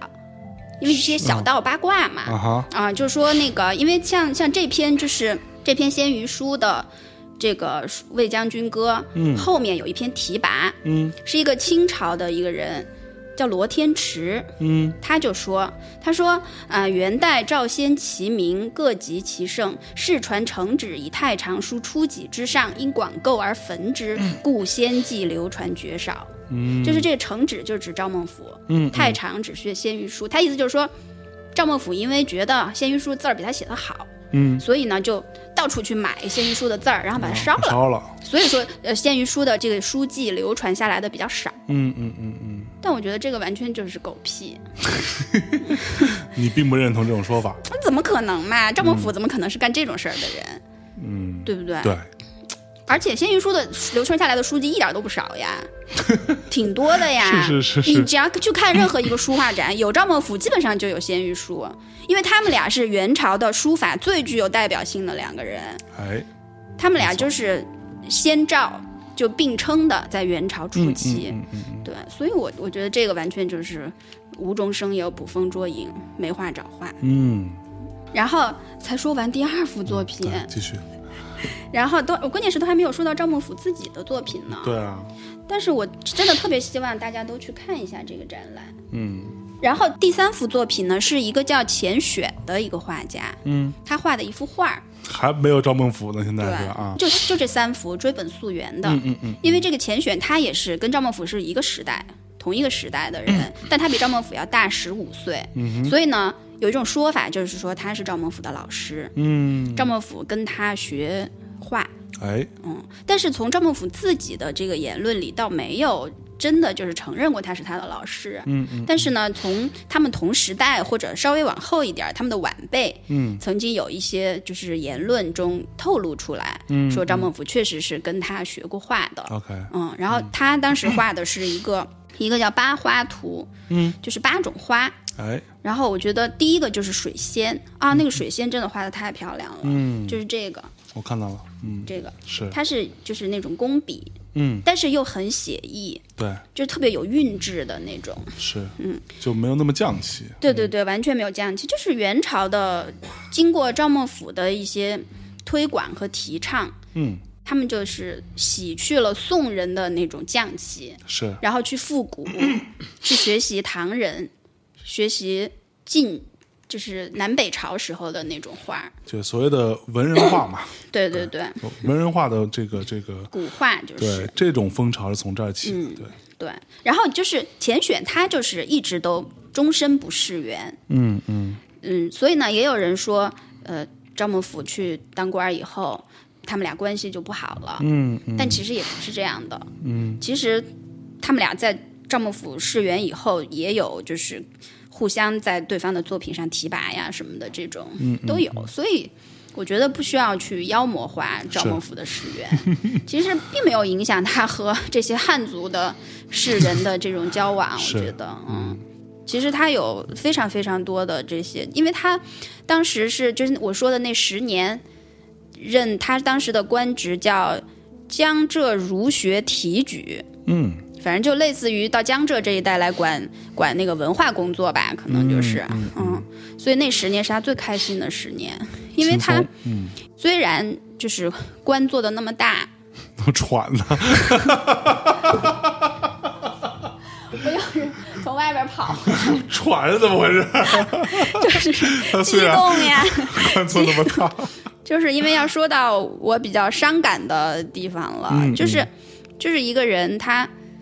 出身那么好，嗯，自身又那么优秀， 嗯，然后艺术造诣能达到那么高的水平，嗯然后官至一品，嗯，我觉得他这一生都特别不开心。嗯为什么把开心呢？对呀，就是要买包包，就是不开心，嗯，我觉得可以说他一生都挺痛苦的，嗯嗯嗯，就还是因为这个世缘源事儿的问题，他有他的对。纠结吧？对，对就是他不得，他没有选择，嗯嗯嗯，对吧？那你说那个时候他如果不去世园，他真的没得选，他只能去。嗯，但去了以后，即使官至一品，他也那么的不开心。嗯，他就是在这次展览上可以看到他写给他的一个亲家嗯哼，的一封信，嗯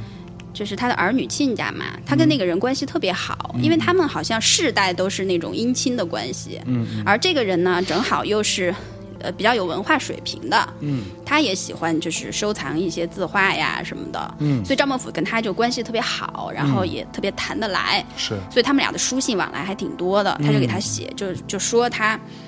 不开心呀，就嗯觉得烦呀，工作特烦，谁工作不烦？啊哎，说的是， 就说他，他就在心里说他什么见星而出，待星而归什么的，哦就天天披特别星辛戴苦嗯月的，对对对，然后特烦，然后呢也没有时间去写字什么的，嗯就是各种发牢骚呗，就是。我觉得可能中国的文人都有点儿这种气质，酸酸的是不是？就是有点牢骚的这种。 是是嗯，特别爱烦，因为我觉得我爷爷就是这种，因为我爷爷也可以说是一个文人嘛，嗯 是是，然后他就是老是不开心，嗯，我我也不知道为什 么，是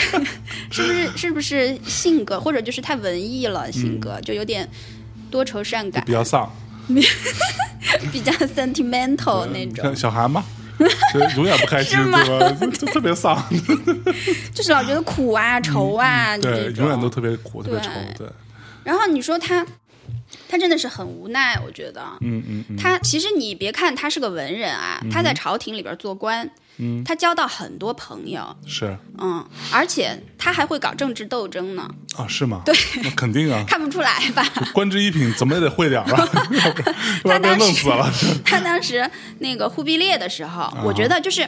忽必烈朝的时候，嗯他可能还在仕途上有点想法，嗯，他还想干点事儿，嗯，因为那个时候忽必烈对他很器重嘛，嗯嗯然后让他去干了很多实事儿，嗯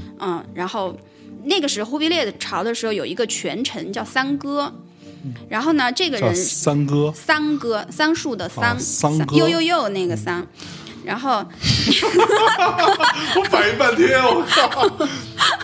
然后他就是很很残暴，嗯，然后很贪婪，嗯，然后就是专权那种，嗯就是然后个坏人嘛。嗯对对，就是个坏淫。然后朝中大臣就是大家都敢怒而不敢言嗯那种，结果赵孟俯就联合了几个其他的大臣，哎想办法把他给搞下去了，哟，嗯，就我觉得还是挺牛的，嗯牛逼！但是我觉得经过这些事情以后，他慢慢的有点对政治就有点萌生退役了。嗯，就有点灰心了吧？他不太想搞这些，而且他可能也慢慢的认识到说，他作为一个汉族人，嗯因为汉族在元朝不是分四等人嘛，嗯嗯嗯，就是男人，南方的男啊，不是那个嗯男，男人是最低等的，是，对，所以他就觉得说，即使皇上自己再怎么对我个人有很欣赏的嗯嗯这种心情，但是我是不可能在这个地方能够得到所有人就是都来信任我，包括皇帝也不可能真的是很信任他，让他主管特别重要的工作，对，也就是个花架子，嗯，其实就是拿他来冲一个门面的嘛。是，你看我啊，对你们汉族的这种，而且还是赵宋的后代这么好，这么器重，对吧？嗯，其实就是这样。他当时在朝里边儿，就是给他分配的工作是什么呢？就是让他在宫廷里边儿的这个皇家收藏的这些书画上面去提拔，哦，好好去去鉴定。 ，OK，比如说，哎，今天那个内府收藏进来一幅字儿，说是那个谁谁谁的，唐伯虎， 对，嗯那会儿哪有唐唐伯虎，你这是关公战秦 琼，然后然后说你来鉴定一下，是不是真迹，嗯，就他类似这种。他 一看，呃祝枝山的， 啊，不，这不是开玩笑，讲真，呃，张孟甫的书法这件事情，对于后续，我觉得对于祝枝山他们的影响还是蛮大的。对对对，文征明，文征明这对帮人的影响是蛮大的。对对，文征明是他的大范。嗯嗯在这次展展览上也有一幅文征明临摹赵孟頫的哦嗯兰草图。哎呦，特别漂亮，我觉得文征明是就是元朝以后明清时代吧，我觉得还算能 看的唯一的一个人，真的。文征明的字儿也是非常好看的，非常好，文征明很嗯、真好的。是对。大家不要被《唐伯虎点秋香》那部电 影把这帮人的形象给毁了。 对，他们很有才文。征明是谁演的来着？文征明好像就是那个特别贱的那个不是那个人演的是祝枝山，祝枝，山，文征明也很贱， 反正都很贱。不如回家嗯然后玩老婆的。 然后啊，对对对，就是就让他去干这种事儿，哦嗯嗯嗯完全就是装点门面的嘛是。嗯，不可能真的有什么实权，嗯呃，不可能干特别重要的那种工作没，错军政大事。嗯嗯，所以他慢慢的也就不想待了，不想干了。然后他就无数次的就称病要回江南，嗯逮着机会就回江南。嗯哪个皇帝新皇帝上任了，把他招回来做个什么事儿，做完了他马上说不行不行了，我要回去了，嗯就这样，你知道吧？嗯，所以， 所以我觉得他真的是很纠结，嗯，一直都都在纠结，是还蛮痛苦的。对，而且哪怕就是最后元仁宗上台的时候继位以后，把他又叫回来了。那个时候把他封为一品的嘛，那个时候他是他仕途达到巅峰，是，但是他也都不开心，嗯，那个时候，他做了一首诗，他那个时候已经官职一品了。嗯，他说：“齿豁铜头六十三，嗯，已经六十三岁了。那时候，一生世事总堪残，惟余笔砚情犹在，留与人间作笑谈。哎呦，” 就是我觉得一个 官至一品的人， 他这么矫情怎，么就是一生世事总堪残呢？对吧？然后怎么就留留作与人间间作做笑谈笑谈那？是赵孟俯的字 儿呀，赵孟俯的画呀，对，只能留与人间作笑谈。嗯，就是那真的很不开心。就是太悲凉了，我觉得。嗯他可能看透了吧，就是对对，那个时候他已经，我觉得他应该可能是先是对于政治这件事情看透了，嗯，然后又对于世事看透了，对对于自己也看透了。对。而且后来他对，就是因为他的爱妻嗯，去世以后嘛，嗯他就更对人生，他觉得没有什么可留恋的了。对就那么回事儿嘛。对像他跟他妻子就管道生嘛，嗯也是一段佳话，就是才子和才女。哎呦，嗯，而且他们俩特别神奇，你知道吗？嗯 就是他们俩结婚的时候，赵孟頫已经三十多岁了，嗯管道生已经差不多得二十五六了。啊，都算大龄未未婚 对对哎对文文艺青年，关键是我觉得赵孟頫还好说，其实我认为赵孟頫在之前肯定是有老婆的，但是没有记载肯定是不是头婚。啊。 但是我觉得管道生可能是吧，八卦一下，嗯就是 管道生，你想她作为一个封建时代的女孩，嗯二十五六岁了才出嫁，嗯，你不觉得很神奇吗很？神奇啊。对啊，对，反正就是史书上记载的呢，就是说她一直就是心气儿高、眼光高，谁都看不上，啊因为他自己非常有才，嗯写的一手好字，画的一手好画，嗯，然后他就就想等那个能跟他在心灵上能够 沟通的那个 Soulmate，人，对对对，所以一直等啊等啊等，终于等到了张孟頫，对，嗯因为什么呀？我看那个赵孟俯在给他那个亲家写信的时候，嗯哼，明明他当时的年龄是三十七岁，嗯，那他跟管道生结婚才几年的时间，怎么可能有亲家呢？亲家，嗯，不就是管道生那边的不是呀，亲家是指你的孩子和别人的孩子结婚了，啊？你和这个人就成为了亲家。哦，啊，对对哈，对呀，所以你的推测，我的推测嗯，就是，我觉他得他在之前应该是有老婆有孩子的。嗯，可能没有儿子，但是肯定有女儿。嗯，因为他那封信里写的就是这个人的儿子是他的女婿，啊，嗯是哦这样。然后当时他们俩就是一直感情都很好嗯嘛，而且互相唱和，互相就是合画一幅画呀，嗯合写一幅字儿呀、什么的。然后有一幅特别有名的一幅帖叫《深秋帖》。嗯这个《深秋帖》呢，是以管道生的口吻嗯写给他的一个类似婶婶啊什么之类的。嗯哼，但是呢，就是他这个也是传为一段佳话，就是其实这个帖是赵孟俯来帮他写的。嗯哼，然后赵孟俯帮他写这些字儿，写完了以后，在署名的时候不小心署成自己的名儿了，嗯然后给涂了涂了，改了改成管道生，你知道吗？就是从中可以看出来，就是觉得他们夫妻感情很好啊嗯什么的，就这种。而且赵孟俯还有其他一些流传下来的字帖，也是就是写给别人的信嘛，嗯，然后有好几封信都是向这个人讨药的，而这个药都是给他老婆用的，哦，所以就嗯就是跟说别他人嗯求药，对对对对，就是比如说他写给一个、好像是一个道士吧，嗯就说问这个道士说能不能再给我开一方这个药，嗯说那个我们家这个老妇用了你这个药，就是效果挺好的，就就类似这种、嗯爱妻心切。嗯，爱七号，然后他老婆是早他大概几四五年吧去世去的嗯世的，对。他老婆去世以后，他就也是非常伤心，而且那个时候他年纪已经大了，嗯嗯然后就特别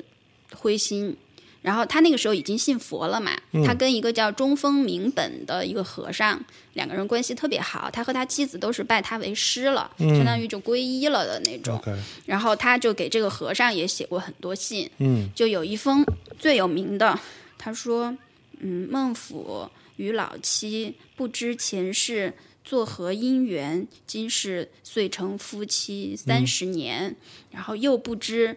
是何因缘，他反正就是离我先去，嗯嗯，使我什么凄凄然不知所终，哎呦，七七然不是所特别痛，惨。哎呀，就是一个孤寡老人， 悲惨的晚年，真的是挺挺挺可怜的，我觉得。嗯，所以他才会对人生那么的灰色。我觉得，嗯嗯嗯，哇，那说到这儿，我们要不要先放首歌？好吧，嗯， 这种风格放这一会儿又要首送什么歌？风格 风格转换比较大的，嗯就放一首那个呃陈百强的《一生不可自觉》吧。嗯我觉得这个还蛮适合送给他的。 好， 听完了碎南瓜之后，听听陈百强。嗯，对，今晚好好听着。我们稍事休息，马上回来。好的。得与失，重重叠叠，因此伤心亦觉不必。谁歌又会并没欠缺，曾深爱的為何分別？和不愛的年年月月，一生不可自決。誰人又知道我的心靈似熱？誰人又知道再説已不必？仍然願一生一世的欠缺，不想再暴露我於他人前。你會人自覺生可戀，即使天天也在變。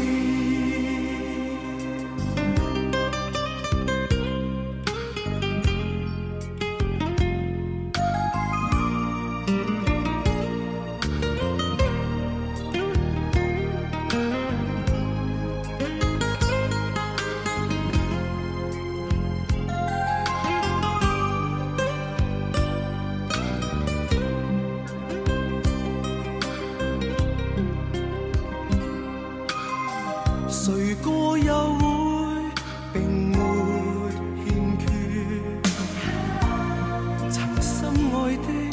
為何分別？和不愛的年年月月，一生不可自決。誰人又知道？在一首陈百强的一生不可自觉，之后，大家有没有从中感受到子昂的那种 对人生的绝 望，苍凉，太绝望了？他的底色也是苍凉。我觉得其实就是他的这种人生经历，其实对一个艺术家来说，嗯其实是一笔宝贵的财富，嗯哼，对吧？也对，我觉得艺术家就是需要经历这样的历练，嗯，这种心路历程吧，对，才可能成就他的艺术。嗯，否则一个傻白甜怎么可能？成艺术家呢，对呀、是吧？是吧？成为一个巨匠，我嗯，觉得，嗯，我觉得还是应该感谢他的人生吧。就但这是我们比较自私的说法了。对于他来 说，他可能不太希望自己人生为了艺术这件事情变成这样子，对吧？那我们接下来说什么呢？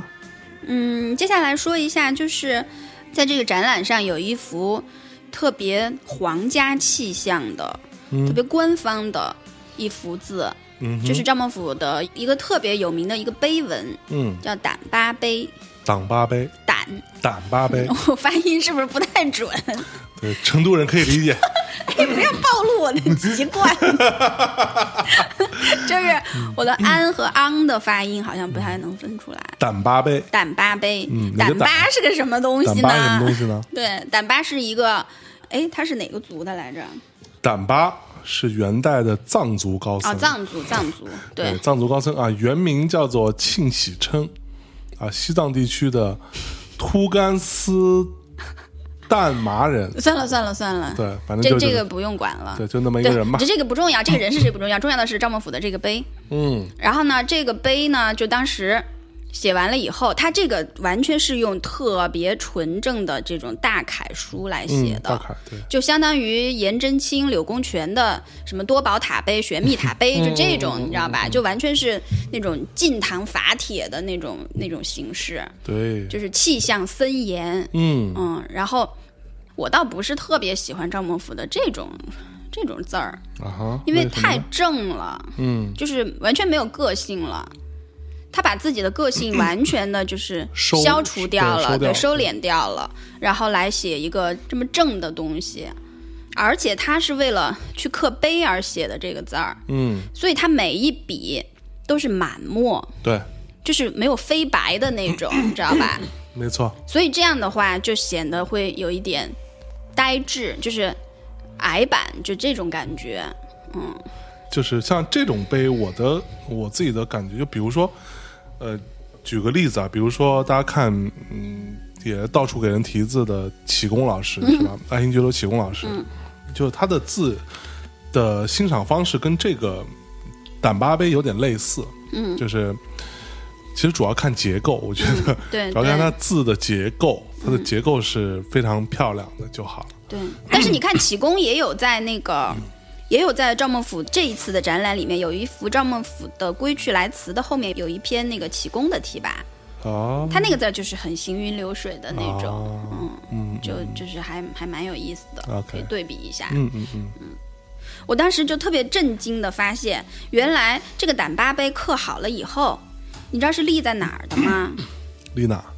就立在正定隆兴寺了。那是在哪？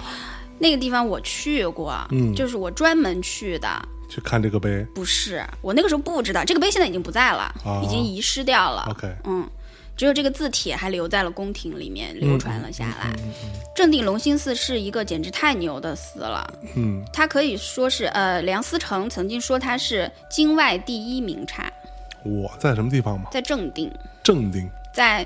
呃，石家庄的东北 边儿，从北京开车，我当时就自己开车去的，开了四个多小时。 OK，就为了看这个寺，正定不光有这个寺，就正定的这个隆兴寺，就简直太牛了。它有六大，就是中国之最。嗯哼，但是这今天肯定就别说就就了，不嗯，以后再不是重说点吧啊。对，嗯以后如果有机会的话，给大家讲一些类似古建筑呀、嗯、嗯，寺庙呀、石窟什么的这种的时候，可以再详细的讲一下这个。对，五四青年嘛，对一对天对，逛五个寺庙的青年，然后， 所以这个我印象特别深，因为我是在这个展览上才发现的，因为我以前不喜欢这个碑。 嗯，这“胆巴”这两个字儿本身我就不喜欢， 人家名字你管着吗？这这是音译好吧 啦？然后呢，他这个字儿我也不喜欢，对嗯吧？当然不是说不喜欢，就只是说在赵孟俯的作品里面，不是我不是你最喜喜欢欢的对对对，嗯嗯因为就是太满了，水满则溢，嗯，墨满则呆，哎，对。但是啊我在这个展览上面才发现说，哦，原来这个碑是立在我去过的那个正定的隆兴寺，哦，所以我就还蛮高兴的。嗯嗯，就是你能发现一些线索，哎嗯在这个展览上就就特别有意思。是，然后我觉得我们该聊一下赵孟俯的画了。嗯，就是书法跟绘画， 呃，其实原则上来说，他的呃画可能更有名一点吧，不能说有名吧，还是说是他的画，你觉得他的画最有名的是？ 就那个和尚啊？哦，对，那个 就那个 和尚，和尚很有名啊，那个罗汉，那个罗汉，对对，很有名啊。对那个嗯。其实我最喜欢的他的一幅画，是我最想看，就是目前我看了那么多赵孟俯的原作了，在各个博物馆看过了以后，嗯最想看的是哪一幅呢我现在最想看而一直没有看到的，嗯，就是《鹊华秋色图》，哦，在台北故宫，哎，但是我去了两次台北故宫都没看到。都都没展是吧？对他不拿出来，那你也没办法，只能等到说他有什么特展的时候，还有可能嗯会对拿出，来嗯可能能见到。 OK，所以你为什么想看这幅画呢？因为它有颜色，嗯就是在中国画里嘛，嗯，有颜色的画总是能够给你留下比较深的印象。是，对，而且它真的是非常独特。嗯哼，就是你说它工笔不像工笔，写意不像写意，嗯哼，因为它这个《鹊华秋色图》画的是济南那边的景色，嗯因为他曾经在济南做过几年的官，嗯然后他后来回到江南以后，他有一个好朋友叫周密， 嗯，周密字公瑾。 你说他为什么他姓周，就给自己起个字儿叫公瑾？ 周公瑾对呀又出现了，然后，然后呢，周密就比如说听说啊，原来你在济南做过官儿呀，嗯说我的老家就是济南，但是我从来都没有回去过，哎呀，不知道我的家乡长什么样子呢。嗯嗯哼，张孟甫说，我给你画一幅，我去，是不是？对，就这样，然后就给哦他画了一个鹊华秋色图。什么叫鹊华秋色？就是一他画了两座山，嗯一座是雀山，一座叫华不注山，简称华山。嗯然后当年我有一次去济南玩的时候，我还专门就想去找这两个山，嗯但是在古籍上记载啊，就是古时候没有那么多高楼大厦，站在大明湖的一个什么桥上，嗯，是可以看到这两个山 的。从大明湖畔然后看到夏雨荷，嗯对，但是现在你肯定什么都看不见了。嗯嗯嗯嗯嗯，哎，所以其实赵孟俯的那个他的画作当中也有很多，比如说《水村图》啊，对，对对，也是，你水这次村看图到了也吗是？看到了看到 了，水怎村么样图也是他给他的一个朋友画的，叫叫钱德军，嗯也是他在江南那边的一个朋友，也是一个隐士。嗯然后这个人他就是他的另外的一个朋友给他在一个叫分湖的边儿上嗯修了一个别墅，然后赵孟俯就给他画的一个他的那个别墅的周边的环境的图，哦，就叫水村图。对，对，赵孟俯都羡慕死了，他特想要是吧？他也好想要自己的水村。哎呦喂！ 谁不想要的？试问世界， 我的妈呀！反正反正就是，哎，真的是，就那是他特别向往的生活。嗯，他包括他写了很多，就是呃，包括像竹林七贤那个刘伶的《九德颂》，嗯哼，这次展览上面也有，嗯就是刘伶写的一篇，就是讲喝酒怎么好的那、那种文章，他嗯是他写的，就是他就真的是很向往那种。那种自由自在、无拘无束的生活，但是嗯他也、他肯定也知道自己做不到，我觉对得啊所以他才会那么纠结。他觉得自己嗯没那个命吧？对，还真是。其实大家如果说呃自己去找一找那个水村图啊，水就是那个、呃水边的水，村就是水边村子的村庄，的一幅图啊。这个如果你看这张画的话，其实它是非常典型的，就是文人气息的一个作品。嗯，文人写意山水，但是它的技法又特别的纯熟。，对你看它的那个山峰上面的那些村点儿，对，村法啊，嗯对对对对，那叫披麻村，嗯，对，那个真的特别纯熟，就是它完全这个山完全是用这种这种村法来画的。没错。嗯那如果你看完这个呢，你再去看一看那幅特别有名的《富春山居图》的画，嗯，你就能看得出这个种传承这的个传承关系，对，就是还有就是这个水村图它的这种结构，嗯，就是我们讲郭熙在《林泉高志》里面不是讲中国画有三远吗？嗯，就是高远、深远、平远，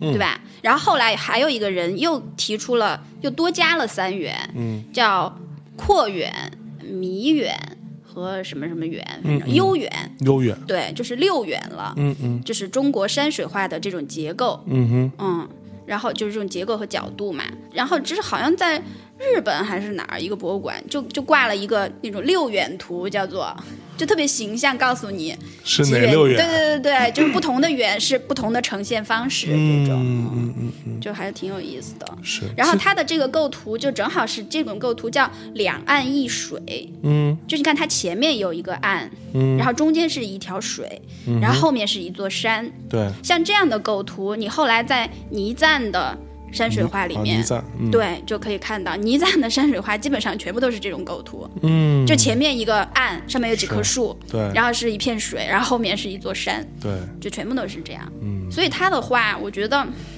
你说他是集大成者，他把前朝所有的最优秀的画全部都学完了，嗯然后他又能开启他后面的这些书画，是，所以我觉得真的，他真的是一个一个巨匠。嗯，就他的话，其实你以今天的观点来看，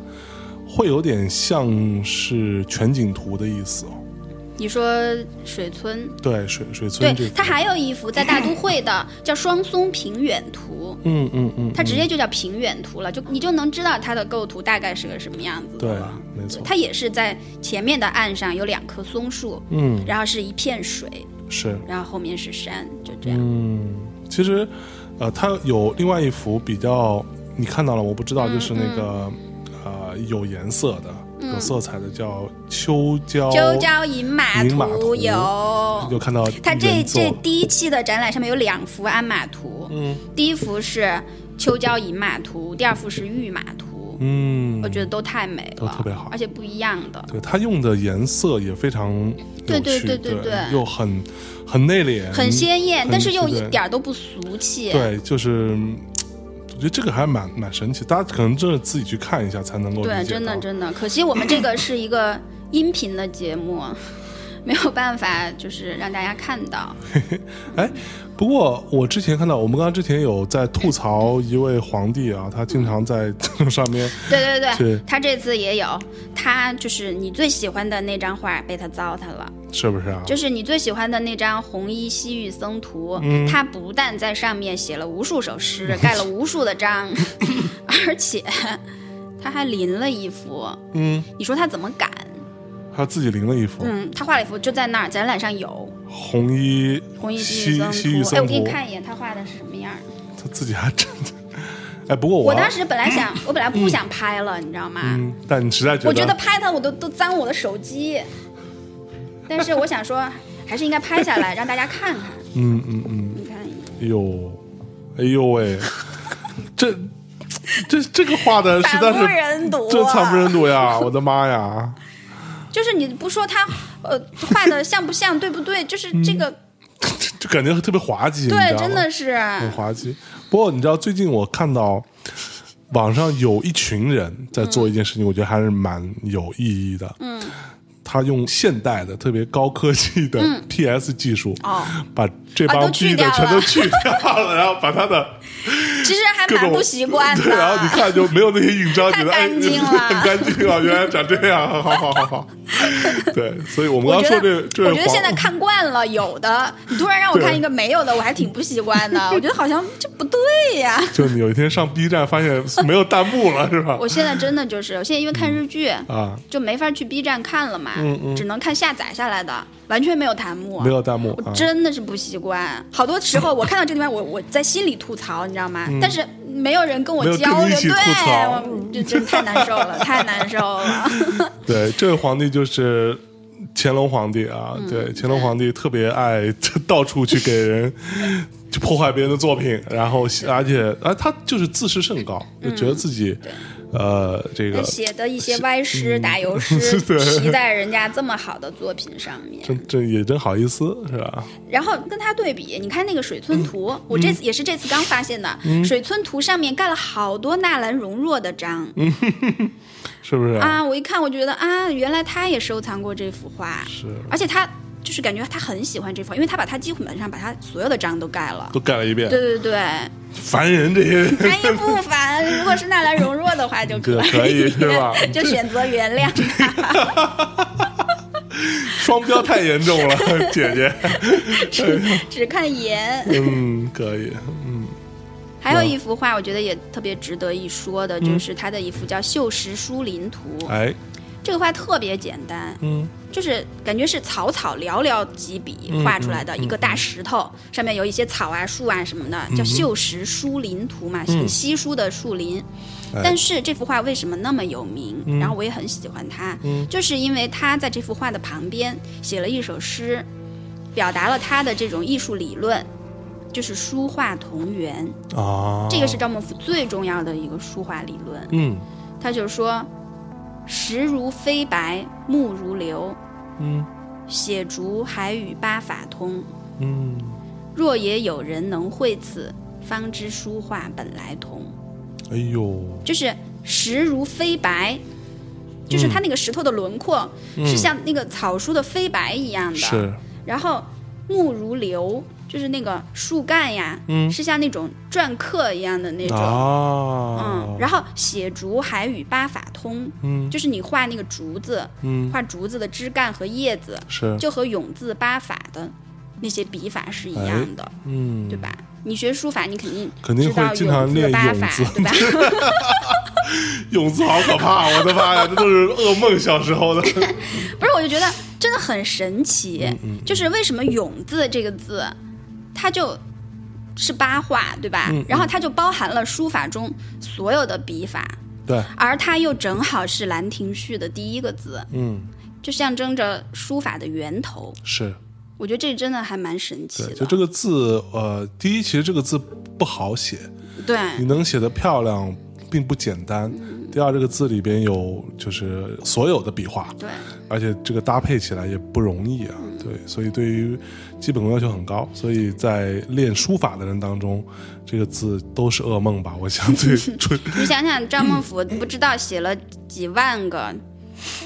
永字，对永字嗯真的是，我觉得真的是好像冥冥中有天意哈。为什么永字就是《兰亭序》的第一个字呢？嗯，然后正好它又是永字八 法，对，太神奇了，好神奇，上升到一种形而上的高度了。对，就是玄学，好吧？对对对， 那最后。最后是不是放一首特别悬的歌？ 嗯，呃，今天我们稍微总结一下，嗯啊，对你看完这个赵孟頫这个特展，啊，感受比你去看之前，你满意了吗？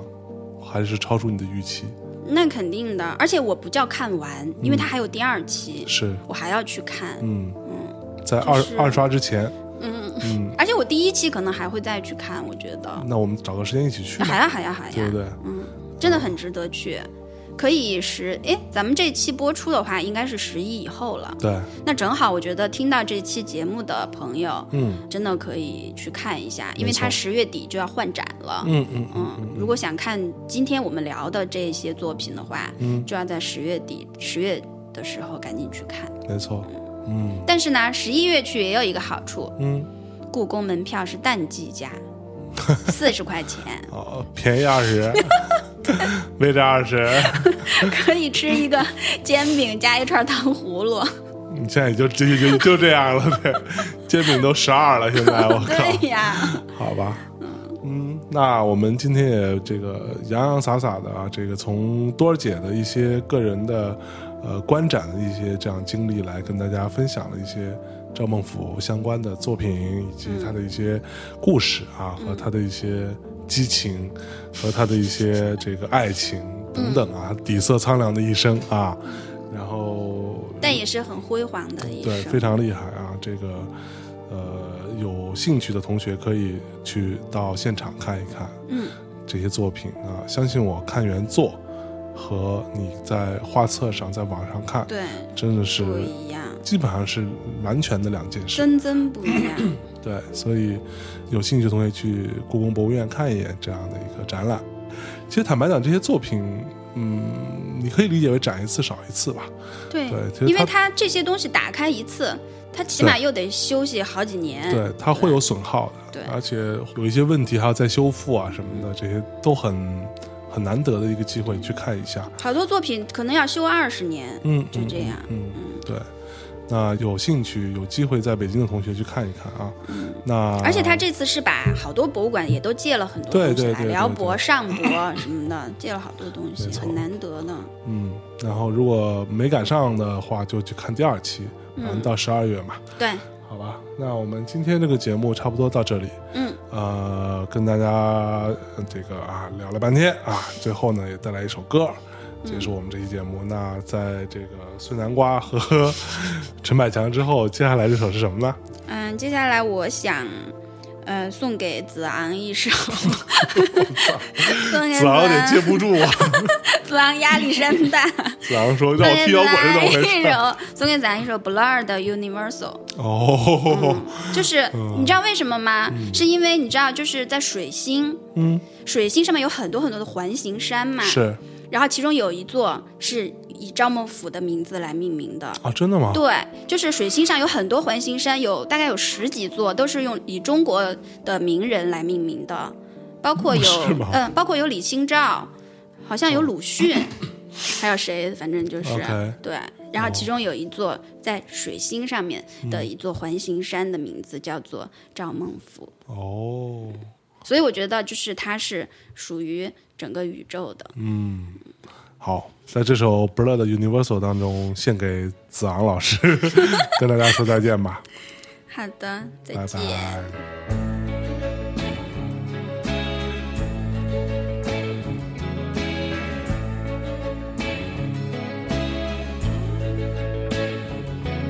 This is the next century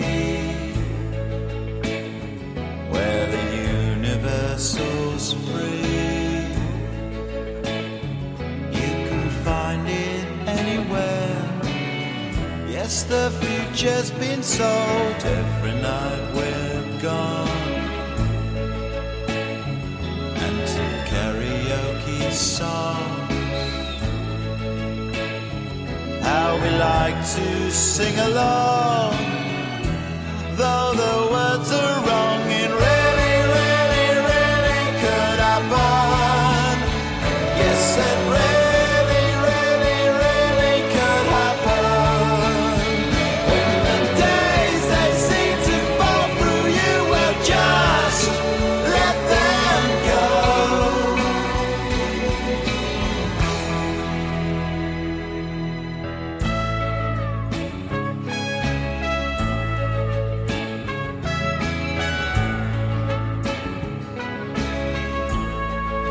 No one here is alone. Satellites in every home. Yes, the universal's here.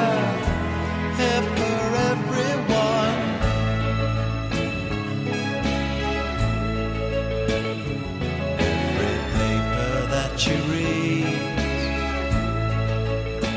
Since tomorrow's your lucky day, well, here's your lucky day in red.